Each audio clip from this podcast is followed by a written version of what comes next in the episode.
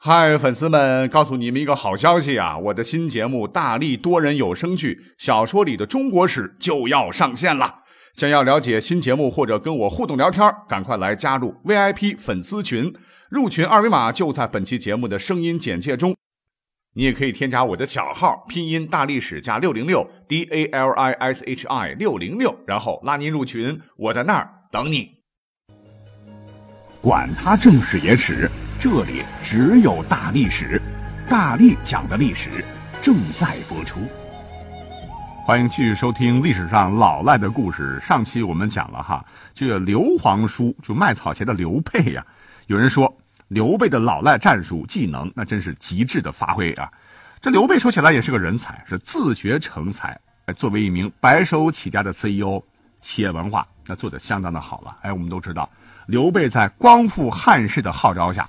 是一大堆人呢，屁颠屁颠的愿意加盟入伙，什么诸葛亮了、张飞了、关羽啊等等。但是你别看刘备是草根阶层啊，可是刘备不傻，那为了活下去，你别说哭了啊，那就是赖，那也是可以的。那么在《三国演义》里边，那讲的关于他的这个老赖的故事，非常具有戏剧化啊。那么话说在东汉末年，诸侯割据，荆州呢乃是刘景升之地，就是刘表嘛。孔明呢，曾劝说刘备将其取下，但是刘景升是刘备的同宗兄弟，刘备不忍心取之啊。后来刘景升翘辫子了，家业呢被他的小儿子继承了啊。可惜这个儿子不争气，把荆州竟然赐予了曹操。诸葛亮一看不爽了，于是怂恿周瑜和曹操死磕，自个儿坐收渔翁之利，是用计以借的名义就拿下了荆州吧。借谁的呢？借东吴的啊。那么荆州在刘备手里，这个周瑜就气不打一处来啊。原来当我是白痴啊，于是想起兵硬夺。这时候老好人的典型鲁肃先生跳将出来说：“都督莫气呀，以免伤了两家和气。我呀去要要看。”于是乎呢，就成就了在《三国演义》当中的经典桥段——东吴向刘备讨要荆州的故事。和我们的刘备那也是变色龙一条啊，一改温良恭俭让的草根形象，满脸不高兴的了。借给我的，我凭啥还你？我也出了钱，出了力，出了人呐！鲁肃，你个呆瓜，你给我滚！滚！我不能滚啊！现在我实力还是最弱的，还得要联合好帮手一起对抗曹操嘛。哎，但是没关系，我是天生的表演高手啊，我的特长就是哭啊。结果就在刘备的呜呜呜的哭声中啊，害得多少个春秋，鲁肃是来了又走。被刘备耍赖皮，一次次的哭的梨花带雨啊，搞得是空手而归。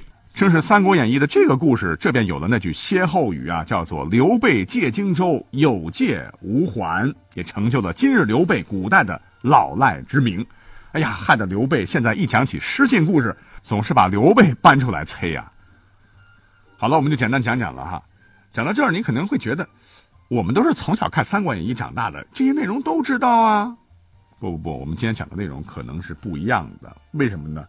因为《三国演义》是小说了哈，一说老赖，你说就把刘备算进去，实在是不公平的了哈。我们马上呢就借着这个老赖的东风啊，给刘备老人家先来平个反。为什么呢？因为各位有所不知啊，当年在历史上真实的刘备所谓的借的荆州啊，并不是大家想象的小说里写的那样，是整整一个荆州的地盘，而只是。借了荆州的一部分，也就是说，在这一点上跟小说说的差不多哈。刘备确实借过，但是我们都知道，荆州啊这么大的范围，它地角那也是分黄金地段，还有边角旮旯的。荆州呢，历史上确实刚开始是刘景升、刘表的，这一点是毋庸置疑啊。如果说刘备啊，他讲自个儿是中山靖王之后是真的话，那刘备和刘景升那就是亲戚关系啊。那亲戚之间。至于说借吗？起码这块地盘绝对不姓孙嘛。那历史上刘景升去世之后呢，确实荆州被曹操拿到了。但是后来在赤壁之战当中啊，曹操被孙刘联军击败，退回了北方，所以这块地方呢就被离这里最近的东吴给占领了。可是因为刘备实力弱嘛，打曹操也有功劳，孙武当时就盘算着。就把荆州其中的一小块借给了刘备，注意，他只是其中的一小块啊，因为自己也是刚占领啊，能力有限，还没有力量完全实现统治。哎，就算是给了刘备，所以呢，就先给了刘备，让他先去打理好了。再来，各位可以想想，孙权和周瑜是傻瓜吗？啊，尤其孙权，生子当如孙仲谋啊，那智商可能把最肥的地方给刘备吗？当然不可能。荆州好的地，我孙权拿走；那些什么地理位置差的、物产贫瘠的、不好管理的、跟曹操对面硬刚的地方，我就以借的名义归你。反正啊，我也需要个战略缓冲期。你呢，替我挡曹操，我呢还落个。借的好名声啊，将来你还得还我，对吧？你刘备啥也没有，现在那给你一块地，你还不乐得合不拢嘴啊？哎，所以我这可是高招啊，啊！所以总体来说的话，刘备非常冤枉，他是被孙权给讹了，而且呢还被扣了老赖的屎盆子。一讲失信的故事，就把刘备老人家搬上来，死催啊！刘备真的会哭的活过来好吗？所以呢，就就着这个老赖的故事，今天也算是给刘备他老人家平个反好了。也许是仁者见仁，智者见智啊。如果有朋友不同意的话，可以留言评论哈。那讲到这儿，我们再把我们这历史节点啊往后调一调，调到什么时候呢？调到唐朝的中后期，有位皇帝，当时叫做唐宪宗。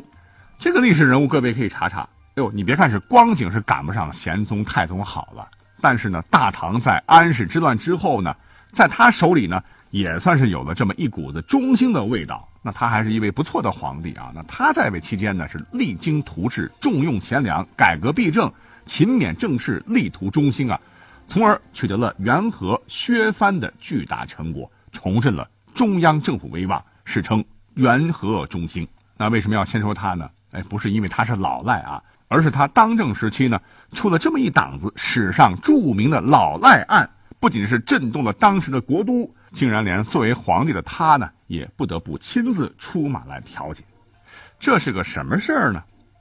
话说在唐宪宗元和四年（公元809年），在京城啊，有一位神策军的小军官，唤作李煜。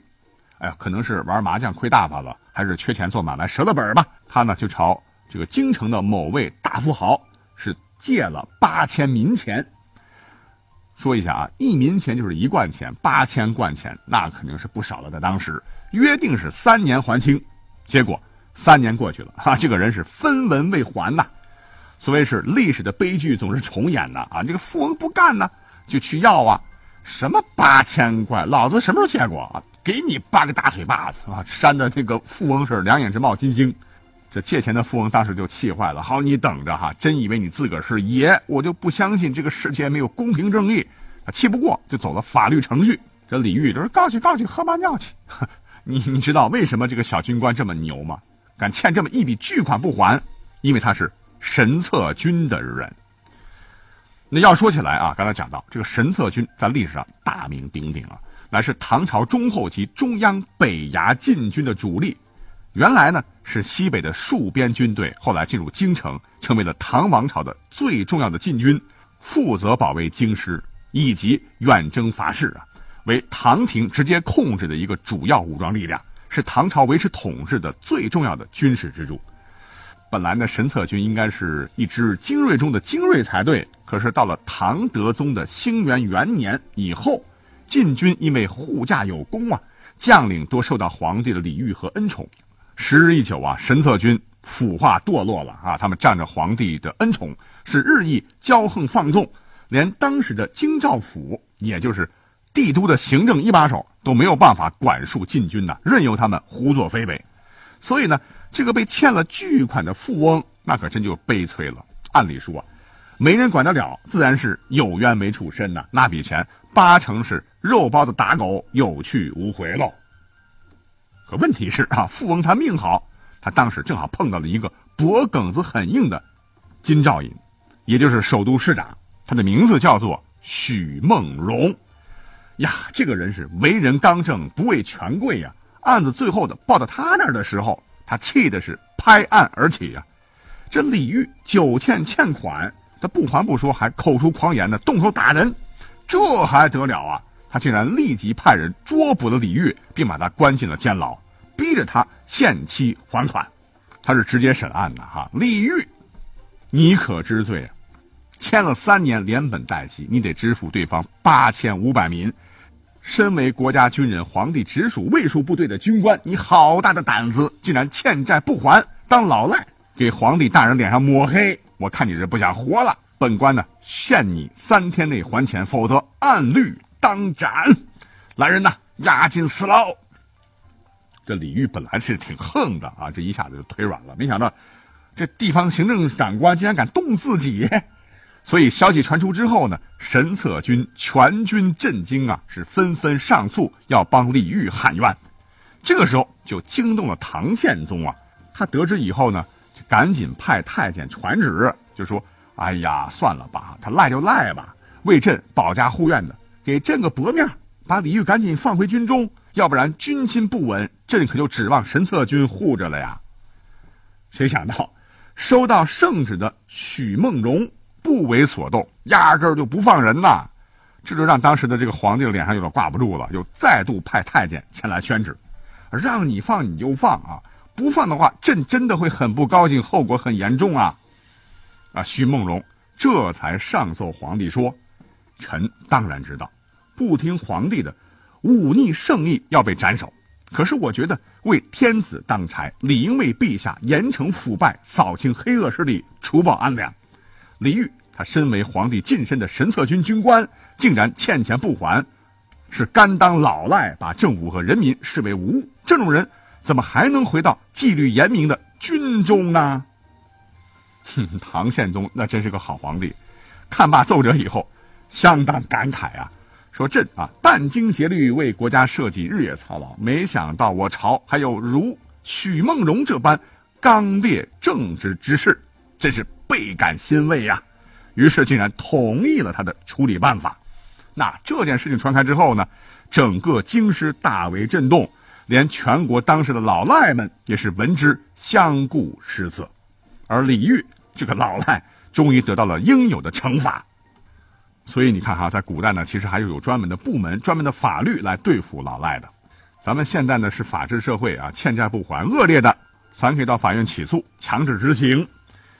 可是，在古代啊，因为古人是人治社会嘛，所以呢，他们这个办法可能更直接啊，也可能奏效的比较快吧啊。比方说，以唐朝为例，就有规定说，欠债达到一匹布的价值，违约二十日不归还，就要被处以笞刑二十，就是打屁股了，把裤子脱了，啪啪啪打。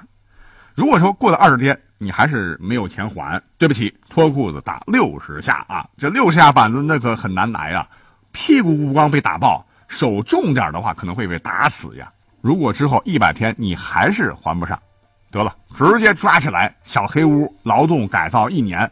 如果呢再碰到啊我们现在社会当中一些老赖啊，那比较横的，老子就是没得钱啊，要钱没有，要命一条，那你怎么办呢？在古代可不讲什么法治的，直接逮起来强制重体力劳动肉偿。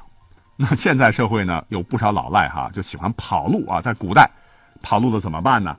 没事啊，在古代规定，负债者逃跑，保人代偿，就是做中间人担保的，你来赔偿啊。不过呢，也有一种方式可以钻法律的空子，就是在古代啊，如果负债的人跑了，保人也跑了，古代衙门。